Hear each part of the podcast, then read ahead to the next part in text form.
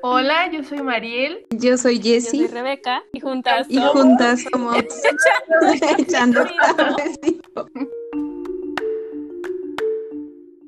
Espinaca. Ay, no manches, unos taquitos de espinaca con cebollita, limón. No, Manix. No te manejo la espinaca ni, ni, ni la. ¿Cómo se llama? Que la prima, la lechuga. No. ¿La No. se a la acelgas? espinaca. ¿Las La acelgas? selga. Ajá. No manches, las acelgas con Ah. papas saben delis. Ay, no. Estoy Ay, sufriendo. Mi Para cagar verde. Sí. Bueno, a ver, Les confirmo al rato cómo me fui. No, pues esto ya, esto ya es el Ah, inicio. sí. Bueno, sí, entonces lo vamos a dejar, que siempre empiece Hernando. Claro. No Déjenlo. manches, y la gente va a escuchar como dije cagar verde. y yo no te digo, al rato les digo. O sea, Ah, sí. ¿Cómo están, Manix? A ver, primero que nada. Bueno, ya echamos chisme ahora, ¿cómo están? ay, pues bien, tratando de sobrevivir. Todos, está muy Sí. cañón, ¿verdad? Ay, espérenme, déjenme leer. Ya, no sé el copyright. ¿Y luego qué hacemos? ¿No se va, señor? Yo escuché el no se va, señor. Ay, ¿quién tienes Era ahí, Mariel? ¿Con quién no, estás? era de que de Netflix, que me salió creo que un documental de José José, algo así. A ver, déjenme les confirmo. Ah, sí, mira, José José, el príncipe de la canción. Y yo, yo, estaba- Yo, yo vi el de Walter Mercado. yo también. Está bueno, está ¿El de bueno. mucho amor? No, no, pues justamente en esa semana fue cuando me dio COVID y mi novio estaba conmigo y también tenía COVID. Ahí estábamos los dos eh, con COVID. Y viendo a No, Walter. estaba bien malito. Él, él sí se quedó bien dormido. Y yo ahí viendo a Walter Mercado y su exposición y yo de, ay, qué gran señor. Y que sus capas, ¿no? Y que Lin, Lin Manuel Miranda, a mí me gustó eso, me emocioné, porque era como, pues sí, pues Ay, amigas, yo no sé de qué están hablando, pero parece ser una buena serie que no voy a ver. Es una película, ¿no? Es una película. Ajá. Es un documental, como, pero era como dos horas. Mm, yo creo que es más o menos, igual y menos, pero pues no me acuerdo. A ver, déjenme, déjenme se los googleo. O sea que, wow, están hablando de este hombre Walter Mercado que nos salía en los en los comerciales Sí. de marca Porque haz de al 5, 11, cuenta que- 11, Ajá. y te digo Ajá. cuál es tu futuro.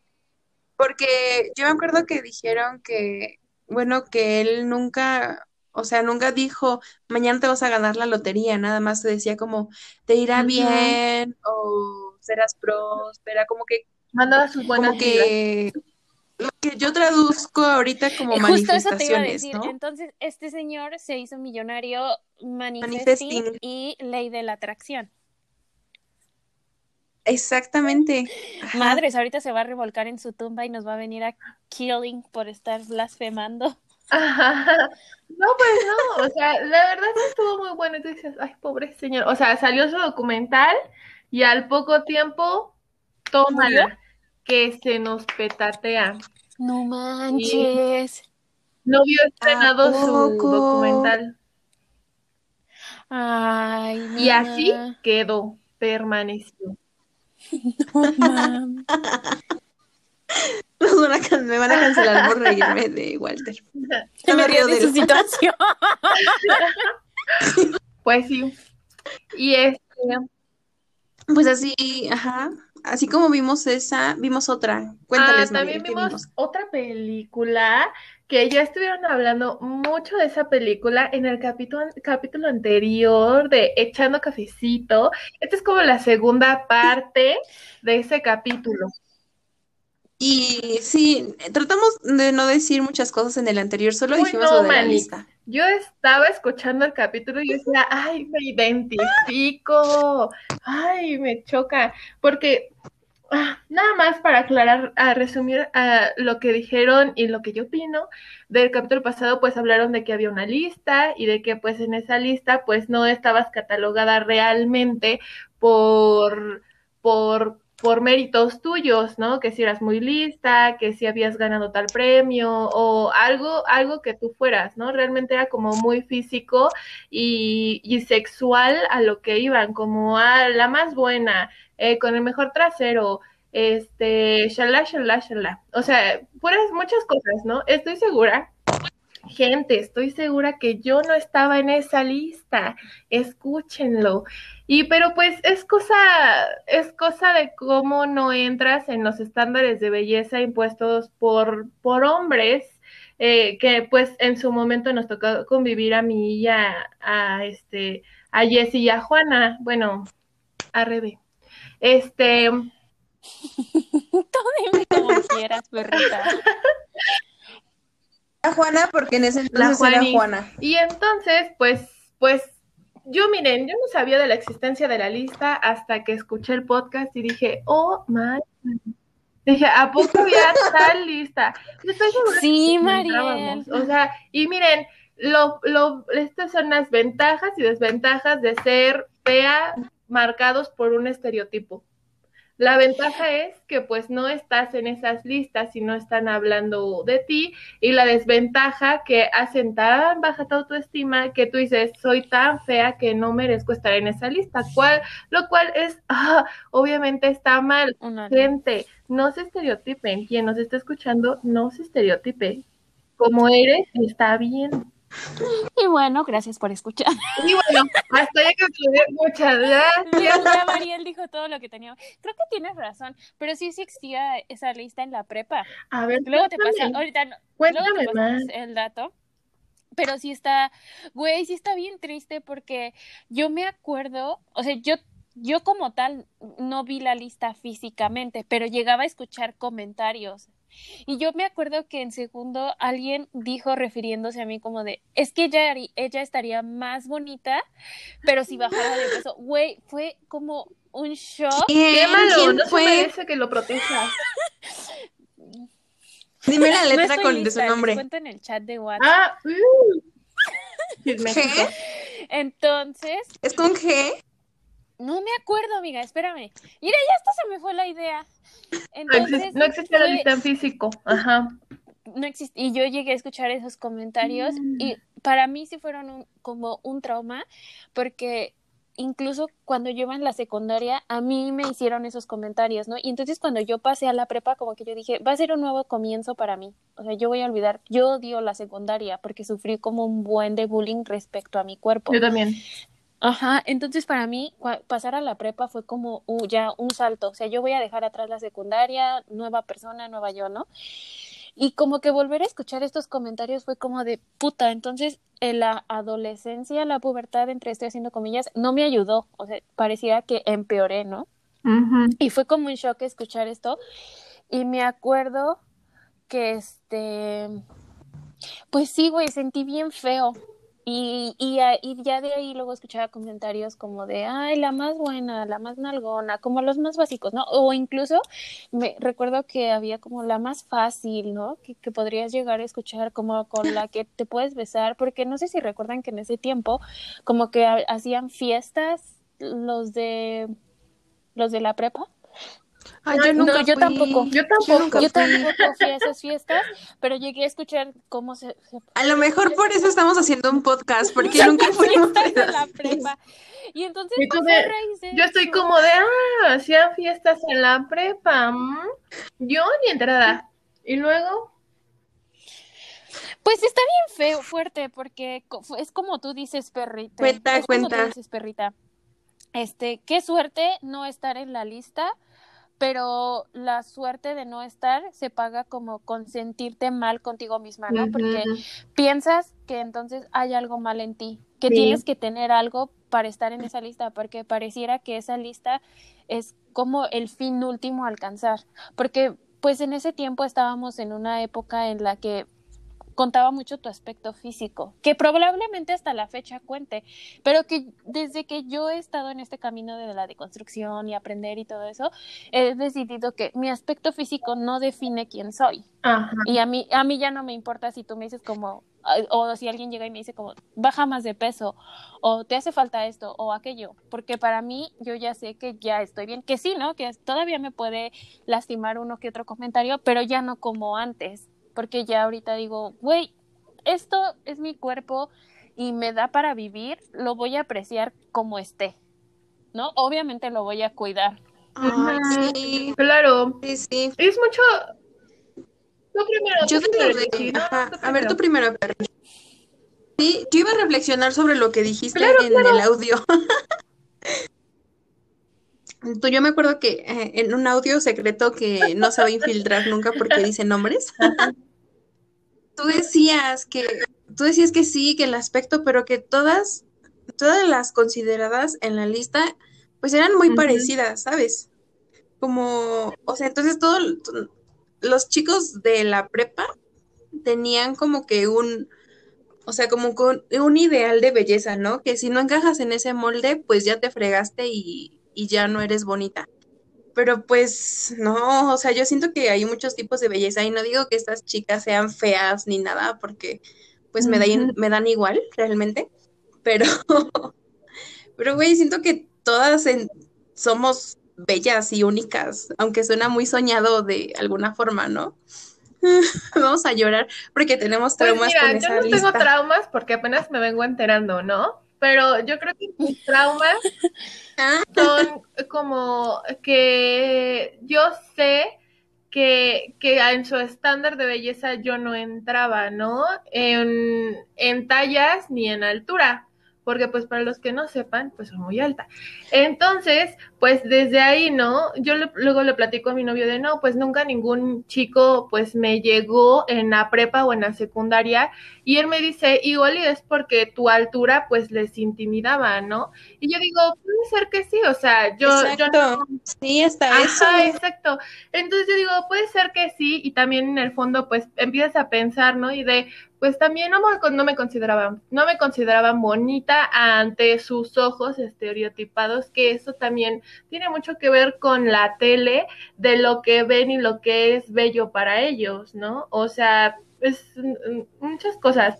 Y pues eso hace que también no aceptes como que tu cuerpo y como dice Juana, pues lo rechaces, ¿no? Yo me acuerdo que eh, muy interiorizado en tus recuerdos siempre tienes como la vez que te dijeron gorda, la vez que te te felicitaron o te dieron un cumplido porque ya estabas bajando de peso. Este, cuando te decían qué hacer, ¿no? Yo me acuerdo que tenía una tía que me decía, sube la panza, sube la panza, haz así, y, me, y ya me decía cómo hacerle, y yo de, ¿por qué le voy a tener que hacer así? O sea, yo tenía que, no, no, ocho, entre 8 y 11 años, no, no es mucho, como entre 9, 9, 10 más o menos, y me decía como, mete la panza, sume la panza, camina derecha. Y a los, y a los 10 años, ¿para qué creen que necesitamos vernos? O sea, y entonces yo me acuerdo que mi mamá, mi mamá sí le, sí, sí puso un alto y sí le dijo como de, pues no, o sea, pues no te metas, o sea, y ya de ahí jamás me volvió a hacer algún comentario respecto a mi cuerpo y, y, también un tío me dijo así como de, ay, gordita. Y yo me quedé así como de, y tenía 12 años y yo de, ¿qué hago, no? Y una de mis primas me agarró y me dijo, no, no se llama gordita, se llama Mariel. Y yo, ay, qué hermosa. Entonces, todos esos, patrones que te dejan, pues son muy importantes porque después no sabes cómo, cómo lidiar con ellos. Si te hubieran dicho, eres bella como eres, simplemente cuida tu salud, no importa la forma de tu cuerpo mientras tú estés sana. Creo que había más cosas importantes que decir, ay, mete la panza, o muchas cosas estereotipadas que tienen que ver mucho con esta película también. Pero bueno, esta era como la pequeña introducción. No sé si pudieran agregar algo más. Justo iba a decir, ¿qué tiene que, que la película? Otra cosa que a mí me llamó uh, la atención Amiga, ni siquiera has dicho de qué trata la peli. O sea. Ya Por eso, ahorita vemos eso. Termina jugando a su punto y ya, ya. Porque por eso me, por eso me empecé a reír, porque eh, dije, estamos dando la introducción, entre comillas, pero solamente nos estamos desviando y descargando nuestros issues y, traumas. Así que entonces los primeros 10 minutos que van a escuchar ustedes, amigos, en el podcast, de, en el episodio van a ser issues. Pero ya entrando en la película, es como yo yo diría que la película es como una revelación femenina de niñas adolescentes, que está bien, o sea, no está mal, que desde mi punto de vista creo que estuvo bien como planteada, porque no sé si les pasó a ustedes, pero al menos a mí, como que me creció una espinita así, como de, no ma, hubiera estado muy chido que en, épocas de la, de la prepa nosotros nos hubiéramos revelado contra el sistema, contra ese sistema de la, de la, éramos parte que no nos permitía llevar aretes, ajá, que no nos permitía llevar aretes, que no nos permitía pintarnos el cabello, que no nos permitía este maquillarnos o tener rímel, que porque ya estábamos provocando a los ¿no? O incluso con el tamaño de la falda. Yo me acuerdo que era como de, güey, una cosa que estaba en el reglamento y está estipulada en el reglamento de la normal era que la falda tenía que ser dos dedos abajo de la ah, rodilla por, era como, güey, qué loco, ¿no? Entonces, a mí me crecí, viendo la película, como que me creció el, fuego morado interno y me dijo que hubiera estado muy chido que cuando yo estaba en la prepa hubiéramos hecho eso. Pero obviamente son otros tiempos, ¿no? Pero nada dice que no nos podemos revelar ahora. Pues sí. Pues sí. Ahora, Este, ¿qué quieren decir ah, Pues, pues nada más vamos a dar comienzo a esta sesión este, este, la sección de Mariel. Pero vamos a hablar de una película que se llama Moxie. Es este. Estaba viendo unos. Mm, ¿Qué era? Como datos curiosos de la película. Y entonces le preguntaban a la autora, porque creo que está basado en un libro. Este. Que, que para, para ella que era Moxie. Y ella era como rebelarse ante lo que estaba mal y hacer este, pues, pues ser rebelde, pero pues no, no rebelde porque sí, o sea, ser rebelde ante lo que realmente está mal en la sociedad. Y este, es una chica que va a la escuela normal, tiene una amiga que pues su amiga mm, está muy metida en la lista, como va a salir la lista y la lista, y aunque no aparezca, está de, en, en, la lista, bueno, como muy metida a la lista y esperando pues a ver a qué horas la publican, ¿no? Y la, esta chica pues sí se saca de onda. ¿Cómo se llama la protagonista? pues Mosh, este... ¿no? No, se llama No. Ay, se me fue el nombre. La este, protagonista. lo, lo, lo, lo, que lo googleamos. A ver. Pero sigue. Ah, no dice. Bueno, la chica, la protagonista, se da cuenta que hay varias cosas mal en su, en su escuela.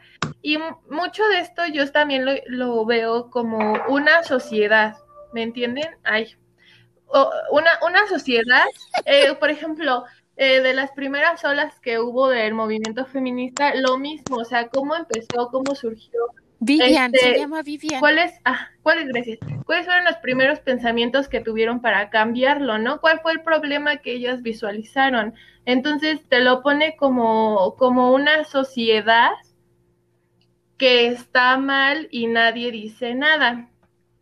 Entonces esta chica pues se da cuenta de, de la lista, ¿no? Y, y, hay personas, mujeres, que no se sienten a gusto con, con eso, pero pues no lo dicen, porque igual como hemos dicho, son parte del sistema y creo que en las primeras escenas era que publican la lista y están jugando todos y en una de esas tenía como el mejor trasero y la chica que ganó la categoría estaba justamente ahí, como que se empieza a sentir mal de su propio cuerpo, ¿no? Porque pues lo están viendo como un objeto más no como una persona. Entonces, los hombres con todo el derecho del mundo la nalguean y yo de impactada y nadie dice nada porque para ellos ya está tan normalizado eso que era como pues ya pasó, ¿no? O sea, lo que sigue. Y luego llega otra chica que es afroamericana y a ella un chico la acosa, o sea, ella, ella lo dice abiertamente, a mí me acosa y la directora por no querer perder a su mejor, este, ¿cómo se dice? Deportista. Deportista. Ajá, exacto, por no perder a su mejor deportista dice, no, no, no, tú cálmate, tú, este, vamos a verlo, y así como que él no le da como que Mm, el voto de confianza y ni siquiera le dice como vamos a checarlo, ¿no? O sea, es como de no, no, no. Y también la, esta chica Vivian que empieza esta rebelión, este, le dice a, la chica morenita, ¿sabes qué? Este, ignóralo, simplemente ignóralo y te va a dejar. Y la chica morenita, ay, perdón que le diga, sí, me siento mal. Este, mm, le dice como... Pues no le digas la morenita. Es que, déjame ver cómo te buscamos su nombre. Yo te digo cuál, tú sigue hablando. Ah, bueno, entonces ella le dice, no, pues, este, ¿cómo podemos, este, normalizar algo así? O sea, no, no es, es un problema y tenemos que afrontarlo, ¿no?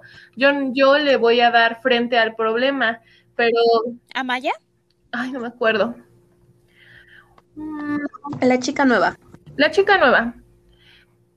Entonces, pues ya, pasa todo eso y entonces eh, le dejan un proyecto a Vivian de la universidad y Vivian empieza a ver de qué quiere hablar. Entonces se da cuenta de que hay un grupo eh, de música que su mamá escuchaba antes.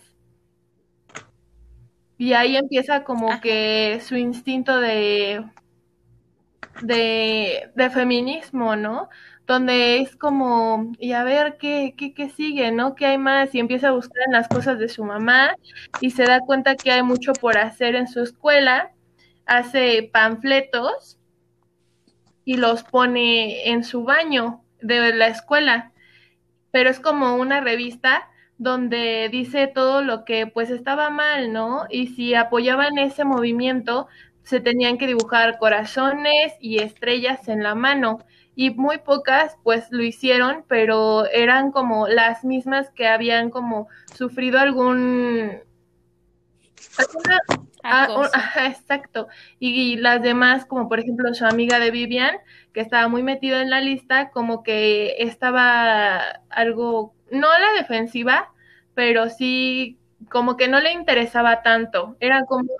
Pero era por su mamá. Sí, era por su mamá, pero después lo entiendes, ¿no? Y hasta en su, propia en su propia trinchera, ella, ella hace algo, ¿no? Que era, ¿qué fue lo que registró? El... El club. El club, ajá, para que ellas pudieran, este, dialogar dentro de la escuela. Es que creo que también, eh, ahorita que tocaste el tema de la amiga de Vivian, creo que como que la película nos muestra diferentes formas en las que puedes apoyar la lucha, ¿no? O sea, creo que están las que somos, las que son activistas y que van con todo y que sin miedo los panfletos y todo eso. Y hay quienes como la amiga que no es, son tan que no están tan metidas en el activismo del feminismo, pero que hacen una ayuda.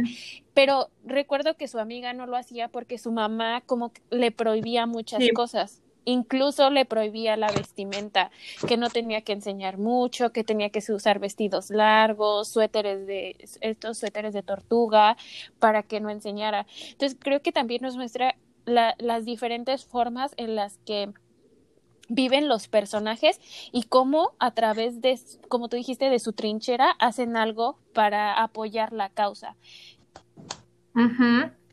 ¿Les parece si empezamos con los spoilers? Creo que eso es como una buena reseña de la peli. Ya, si quieren verla, pues ya, véanla. Falta otra cosa, falta otra cosa. Salió un chico. Uy, con ese yo, te quiero hablar de eso. Esto ya es spoiler, o sea, a partir de aquí ya. Puro spoiler. Que se llama Seth.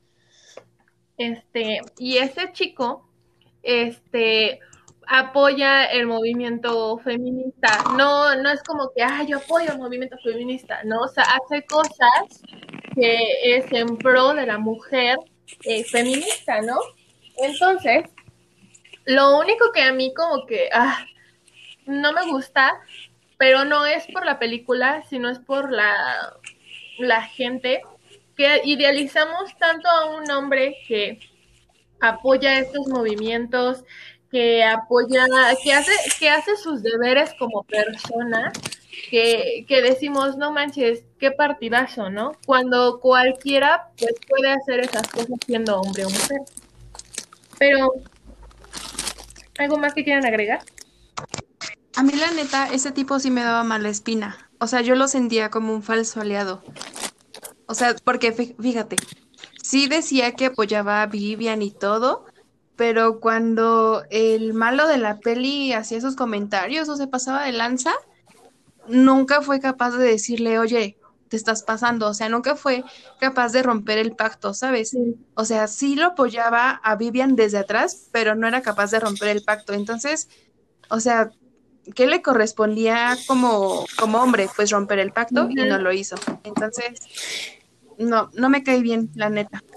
Y a mí algo que también mm, como que me pasó todo el tiempo de la película desde que se empezó a dar como la como este sentimiento de atracción entre ellos dos fue que todo el tiempo yo estuve esperando que él le hiciera algo malo. Ajá. Y, y fíjate, les voy a decir, como que a mí me, como que de cierto modo me puso a pensar y dije, ¿qué onda? ¿Estaré mal? Pero no. es como, es, no, o sea, no, pero es como este, este miedo ya que, que, que nos da de que no sabes, güey, o sea, que puede decir que sí te apoya, que sí está contigo, pero que ah, nunca terminas de conocer a las personas. Entonces, a mí con él me pasó que toda la película como que yo tenía el sentimiento de que en cualquier momento este güey le iba a hacer algo a ella, o que la iba a traicionar, o que iba a traicionar al movimiento. Pero reitero, creo que es por el sentimiento y las experiencias que yo he tenido últimamente con los hombres, que ya es como de, güey, o sea, ya no te pueden decepcionar tanto que ya estás como de, ya, güey, ya. Sí, yo también tuve ese sentimiento, como que ya sabes que en algún momento, incluso por ser película, dices, algo malo va a pasar, ¿no? Sí, totalmente. Sí, a mí no, no, no me terminaba de cuadrar su ah, relación, la verdad.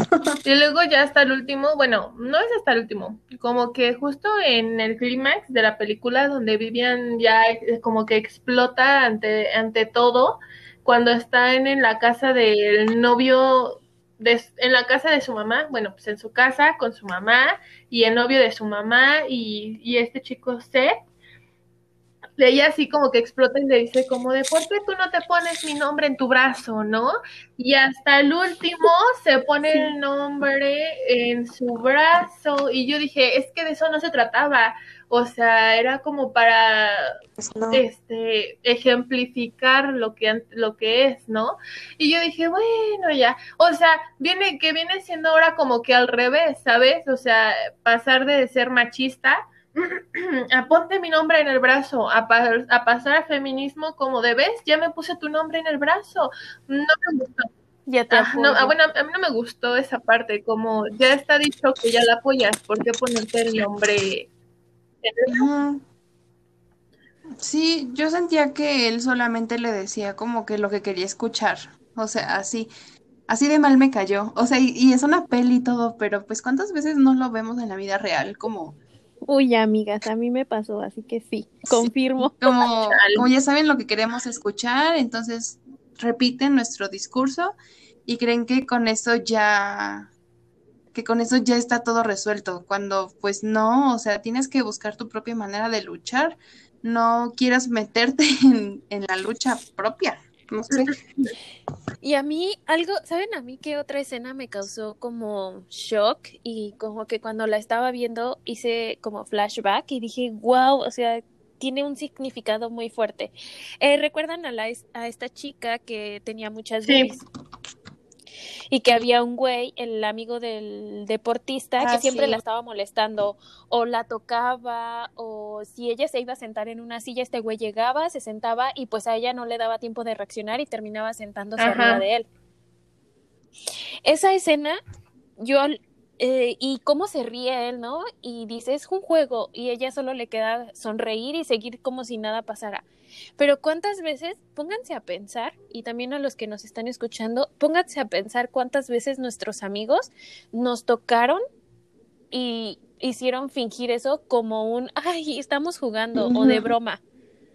como un roce o agarrarte como de la cintura y jalarte hacia ellos y todo eso, y que solamente lo, lo con lo y te dicen como estamos jugando, no pasa nada. Y yo lo llegué a ver en la facultad, así que chicos molestaban a las chicas y eran como tocamientos que en ese momento están jugando, no pasa nada, pero, y no solo porque lo vi en la película, ¿no? Pero cuando empiezas a reflexionar acerca de esto, te das cuenta de la carga del significado que tiene, que no está bien, porque estás sobrepasando una línea, ¿no? Estás tocando algo que no es tuyo.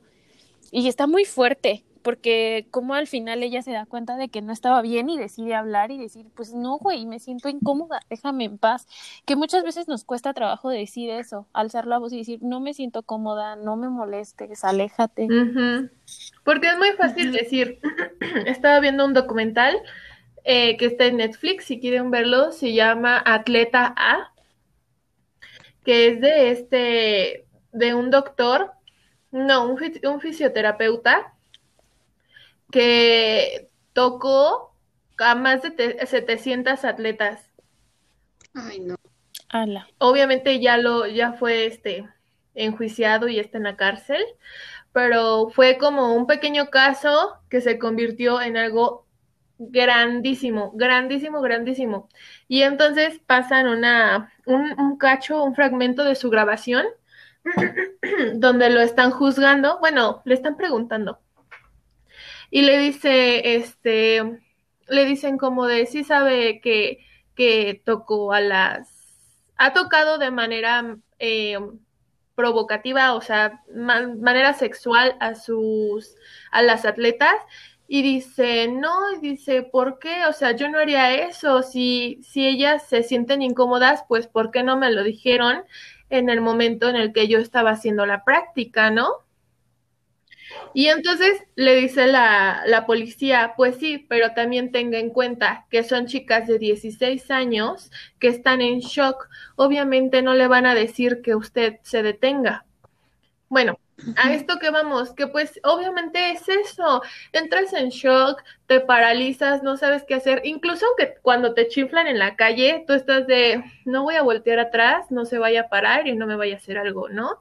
Entonces, pues no es tan fácil decir no me toques, que debería de serlo, porque, y además, ¿por qué tendríamos que decir eso si ni siquiera... Exactamente. No tendríamos por qué decirlo, simplemente no nos tendrían que tocar si no queremos. Exacto, y no, y como dice este Juanita, pues se veía en su facultad, e incluso en la calle, ¿cuántas veces te, te, has cambiado de ropa? O sea, a mí me encanta usar vestidos y cada que puedo se lo digo a mi novio y le digo, a mí me encanta usar vestidos y no puedo usar vestidos libremente porque sé que si yo no voy con, con él o con algún otro hombre, me van a estar viendo, me van a estar mironeando, me van a estar echando pues chiflidos, piropos y eso es algo que a mí me incomoda y no me gusta. Y entonces, ¿por qué tengo que yo ir con un hombre para que me respeten de cómo yo me he visto? Bueno, esos son otros issues. Esos son otros. Respecto a lo que tú decías del vestido, yo me acuerdo que cuando yo iba, ay, es que yo y la facultad, pero pasó justo en eso, que bueno, había un edificio en mi facultad donde las escaleras son de estas que tienen como el espacio y y como que si volteas hacia arriba puedes ver. Entonces yo hubo semestres en los que tomaba clases ahí. Y los días que tomaba clases ahí, yo tenía que, que recordar que no podía usar vestido. Y a mí me encanta usar vestido, a mí me encantaba ir a la facultad arreglada, me gustaba mucho arreglarme, pero justo esos días yo tenía que recordar no ir con vestido porque pasaba que los hombres se ponían como, terminaban las clases y, o sea, querías bajar las escaleras y veías un chingo de hombres hasta abajo del edificio. Güey, ¿y nunca nadie les decía nada? No, güey, nadie decía nada. ¿Nadie? Pare... Ah. Justo a eso voy, ¿sabes? Porque ¿sabe... ¿sabes qué pasa? Que pareciera que estas actitudes se vuelven parte del sistema, parte de tu día a día, y pareciera que nadie las puede eliminar o te puedes revelar ante ellas, porque si te revelas, estás loca, estás alucinando, ¿qué es lo que pasa normalmente? Entonces, o es, es que es justo eso, Jess. tienes que, pareciera que nosotras tenemos que ajustar nuestra vida al problema que ellos tienen porque ellos no pueden cambiar, porque pareciera que el, las actitudes que tienen los hombres ya es una estructura que está hecha y que no se puede cambiar y que estoy totalmente en contra, ¿no? Creo que en ese momento a, mí me hubiera gustado como decir, güey, quítate de ahí, vamos a bajar, estorbas, pero era algo que ya estaba que las que nos teníamos que proteger. O sea, lo terminas normalizando, ¿no? Y dices, Exacto. yo tengo que recordar no ponerme vestido, falda, y no ellos tienen que recordar que no se pueden parar ahí. Exactamente. y es que es, es terrible, ¿no? Porque pareciera que lo trae, que sale en la película y que no existe en la vida real, pero es un día a día que pasamos las mujeres. yo creo que no hay, yo creo, yo creo que no existe un, día, un día en que una sola mujer no haya sido abusada o violentada de alguna forma. A mí por eso la, la escena final, cuando, bueno, pasa algo, que una chica deja un mensaje anónimo que dice, este, necesito tu ayuda porque me violaron. Entonces, esta chica Vivian convoca a todas a que se reúnan en el patio y justo esa escena me hizo llorar porque me recordó, me recordó mucho la palabra acuerpar, ¿no? Que en ese momento pues todas se sentían pues pues acuerpadas, ¿no? Que es como como que pasa que que te sientes como en un lugar seguro y un lugar en el que puedes hablar Aquí tengo... de todo lo que has pasado y no te van a juzgar. Aquí tengo una definición, se las voy a leer. Dice, acuerpar es la acción personal y colectiva de nuestros cuerpos indignados ante, las injusticias que viven otros cuerpos, que se autoconvocan para proveerse de energía política para resistir y actuar contra las múltiples opresiones patriarcales, colonialistas, racistas y capitalistas. Y es justamente eso, ¿no? Que ellas estaban ahí apoyándose, resistiendo, ante la mirada de la directora y de los maestros que según les iban a bajar calificaciones y salían a apoyar a pues a esta chica y siento que, que es este justo lo que lo que pasa pues por ejemplo el 8M o esos días como que relevantes, ¿no? Tú Mariel no nos quieres explicar de tu 8M. Ah, pues sí, manas, ¿por qué no? Aquí estamos para el chisme, ah, cierto? Pues yo llegué, este, pues como buena señora, pasé a ser pendientes y después ya me fui al, a la Plaza de los Mártires. Ay, ahí le ponen un bip. Y entonces... De Guatemala. De Guatemala. y entonces, este, fui... Eh, yo, ah, bueno, un, un background antes de eso, yo antes no, no publicaba cosas ni de feminismo, ni de body positive, ni nada de esto, porque yo, yo decía no, porque es causar este conflicto entre los contactos que yo tengo, ¿no? Entonces, cuando ya empiezo a ver esto del feminismo hace dos años, ya me empecé, o sea, yo ya estaba como, sí, claro, o sea, tienen razón y yo se lo he dicho a mi mamá. Eh, ella también está a favor del feminismo. Este, entonces yo, todas esas actitudes que ella en algún momento sufrió, yo se las hago ver para que vea que esto pues no es simplemente ir a rayar, ¿no? Entonces, este, ella ya lo ve desde otro punto de vista, afortunadamente, y bueno, después de esto, pues yo aún así no, no me gusta compartir que yo fui a la marcha, porque que yo vaya a la marcha y que después... Y yo aquí obligándote a contar. No, no, no, o sea, sí está bien, pero lo que yo voy es que yo no me gusta publicar que yo fui a la marcha porque yo no me gano nada de eso. O sea, que me gano likes, me encanta, eh, me enoja, los que son... Este... Sí, es justo lo que, como iniciamos el capítulo pasado, que yo le digo, Juana, tú, bueno, ella no porque no tiene sintonizado los canales de México, pero tú, yo supongo que los has visto, ¿no? Que muchos partidos políticos están empezando a lucrar con el feminismo, o sea, te venden una idea de un partido político feminista, un partido político para las mujeres. Y siento que muchas personas que van o no a la marcha, como que sí lucran mucho con la imagen del movimiento. Entonces, que suben sus fotos y que estoy aquí, pero... Yo no tengo ningún problema con que las demás gentes suban sus fotos en la marcha, pero a mí personalmente, pues no me gusta, se me hace muy mm, raro porque digo, lo que nosotras hicimos ahí es más de lo que yo puedo hacer en Facebook, ¿no? Entonces, no, o sea, igual es compartir información y todo eso, pero es muy diferente ir porque es la experiencia del dolor y de mujeres comprometidas a que la sociedad cambie. O, se siente una energía muy, muy, muy padre, pero bueno, ya les sigo platicando. Entonces, yo llegué justo cuando estaban este, rompiendo los vidrios que están, creo que, en, por el Teatro Morelos. Ay, lo vi. Ah, sí. lo vi. Ay, María. y ya yo llegué, pero yo llegué ayudando a una chava, porque yo le dije, hola, pero venía muy cargada, venía con pañales y venía con, con garrafas de agua. Dije, pues la ayudo, ¿qué tal si va a darlos, no sé, alguna mujer en, la marcha, ¿no? Entonces, pues la ayudé y le dije, ¿para dónde vas? Y me dijo, no, pues yo me voy, pero venía con los colores, o sea, verde y morado. Y le dije, ah, ya. Y ella decía que era su primera vez que era su marcha feminista, pero no iba a ir, o sea, era, la, era su primer año feminista, siendo feminista, pero que se iba a ir, este, pues se iba a ir, no se iba a quedar en la marcha, esto lo llevaba para un acopio, no, este, un albergue. Entonces le dije, pues te ayudo, te acompaño a tu camión, porque eran muchas cosas, y si ya me regreso yo a la marcha, ¿no? Que sí. Y justo cuando íbamos ahí, este, caminando, pues ya estaban rompiendo los vidrios, y le dije, no te asustes, no pasa nada, a ti pues no te van a hacer nada, no por el simple hecho de que seas mujer o porque lleves los colores, sino simplemente porque te respetan, eres una persona, no te van a hacer nada. Y así dicho y hecho, o sea, yo me acuerdo que íbamos pasando por un local y cerró.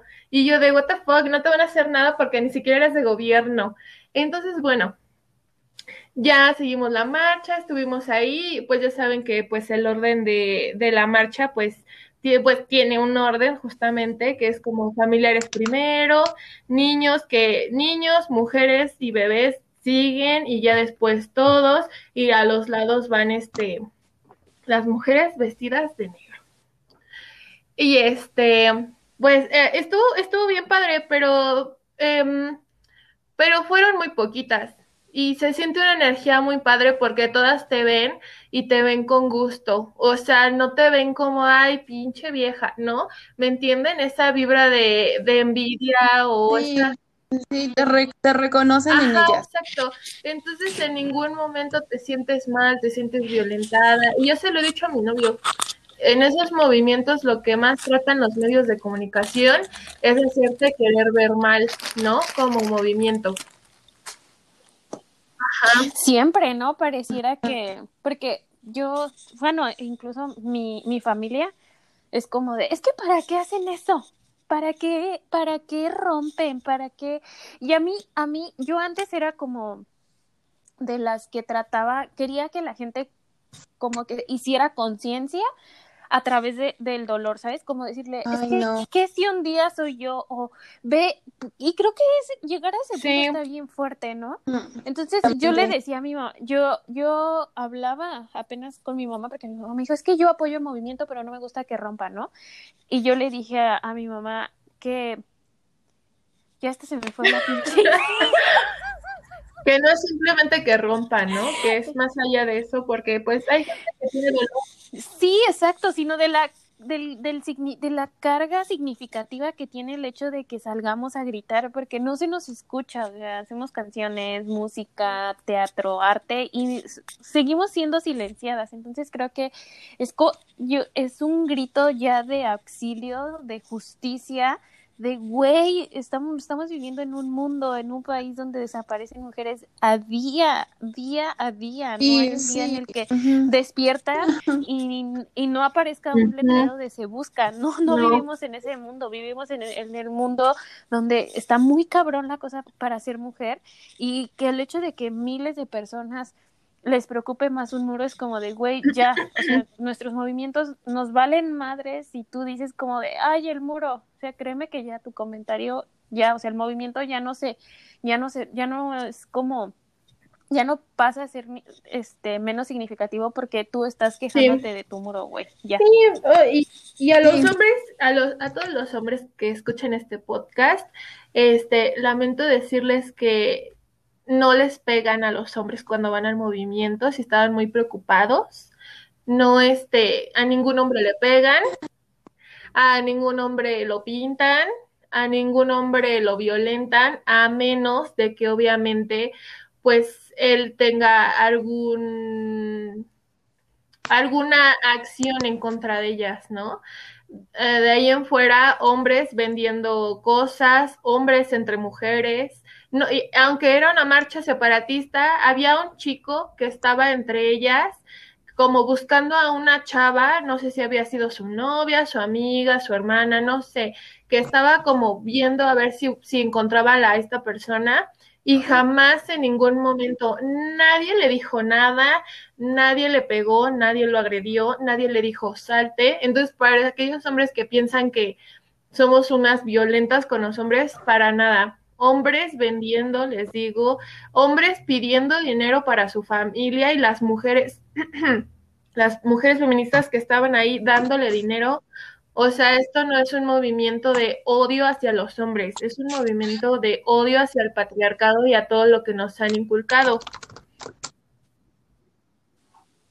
Ay, Mariel, pero ya, o sea, ni te desgastes como en decirles eso, ya, o sea, sí, creo que si ellos quieren ah, pensar lo que piensen lo que quieran, creo que ya está de más como... Pero yo lo, yo lo digo porque eh, en, muchas ocasiones y en, en los medios de comunicación, pues se ve se, se ve que es como, no, es que agredieron, no sé qué, no, no se agrede a nadie, o sea, yo me acuerdo cuando fui a la marcha, también estaba la iglesia católica y así todos rezando, así agarrando la mano, bien creída, y yo de, ok, y yo, o sea, me dan muchas ganas de acercarme y ver cuáles eran sus oraciones, porque yo la única oración que me sé la de eh, el rosario de padre. yo iba a decir también, o sea, yo se tiene mucho que no la rezo, ya ves, pecador. Entonces, yo me acuerdo que había un señor que estaba en, en la esquina y apenas salió que este en un tendedero virtual. Y yo dije, Uf. Es que ahorita también lo de los tendederos virtuales está a tope. Bueno, pero ese es otro tema. A mí me gustaría hablar de eso Entonces, en otro momento. este, yo dije, ay, mucho pro vida, mucho antifeminismo, que quién sabe qué, y véanlo. Como siempre, la, donde, ¿cómo dice? La puerca torció el rabo. Yo dije, pero sí, toda la razón. Creo que yo yo, yo les invito a que vean la película y nos digan, nos